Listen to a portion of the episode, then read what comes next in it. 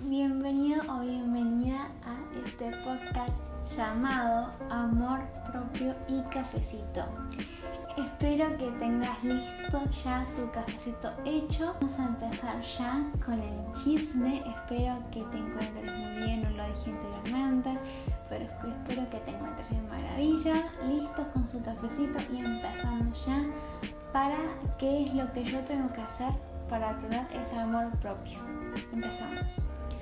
Una manera de aumentar el amor propio es cuidar más de tus necesidades básicas. Las personas que se aman a sí mismas se alimentan directamente a través de las actividades saludables, lo que incluye una buena alimentación, ejercicio, buen sueño, intimidad e interacciones sociales naturales.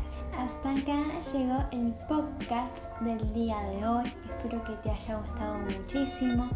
Si te gustó así y si fue así, te invito a que sigas este podcast que hacemos todos los días con mucho, mucho amor. Y que y si te gusta me sigas en mi página de YouTube, que ahí también publicamos todos, todos, todos nuestros podcasts que vamos haciendo por allá. Nos encuentras por ahí como Amor Propio y Cafecito Podcast. Así que pásense por allá si quieren suscribirse.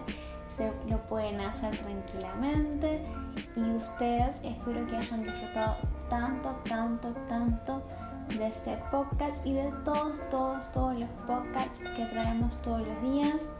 Si fue así, compártelo con tus amigos y para que tengamos más audiencia y podamos hacer mucho más y así crecemos la comunidad de podcasts. Te mando un beso muy, muy, pero muy grande. Eh, los quiero mucho y acuérdense que lo más importante el amor propio de uno mismo. ¿Sí? Así que nada. Bye.